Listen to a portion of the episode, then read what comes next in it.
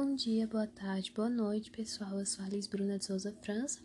Eu sou estudante do curso de História da Faculdade Uniprojeção de Ceilândia e nesse semestre eu estou fazendo a disciplina de Educação Inclusiva.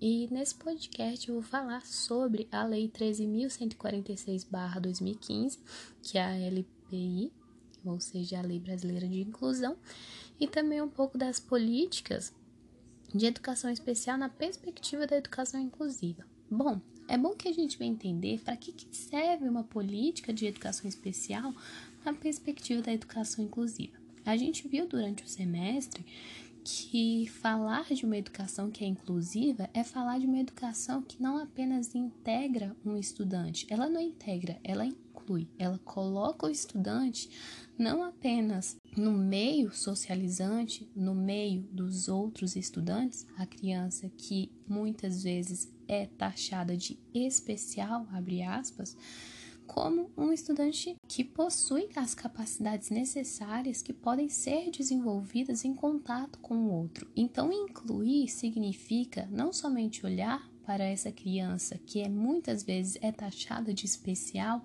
porque ela tem altas habilidades, ou porque ela tem uma superdotação, ou porque ela tem algum transtorno global do desenvolvimento ou mesmo uma deficiência que é física também. Então essa criança ela vai para a escola não apenas com o intuito de acompanhar os seus colegas, mas de fazer parte de todo aquele ambiente escolar. Então a política de educação especial, ela tem esse foco de assegurar uma inclusão que seja verdadeira, que seja fidedigna.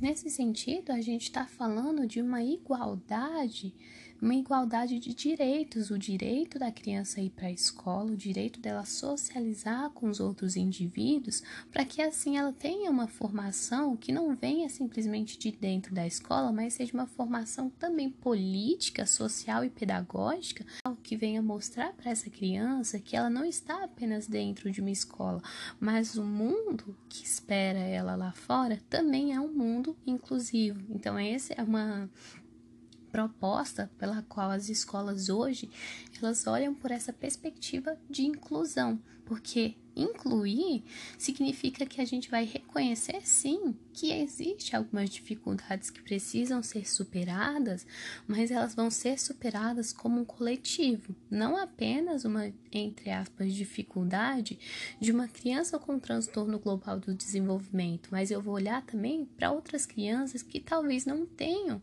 essas singularidades, mas que talvez tenham algumas outras carências que também precisam ser olhadas, que precisam também ser vistas.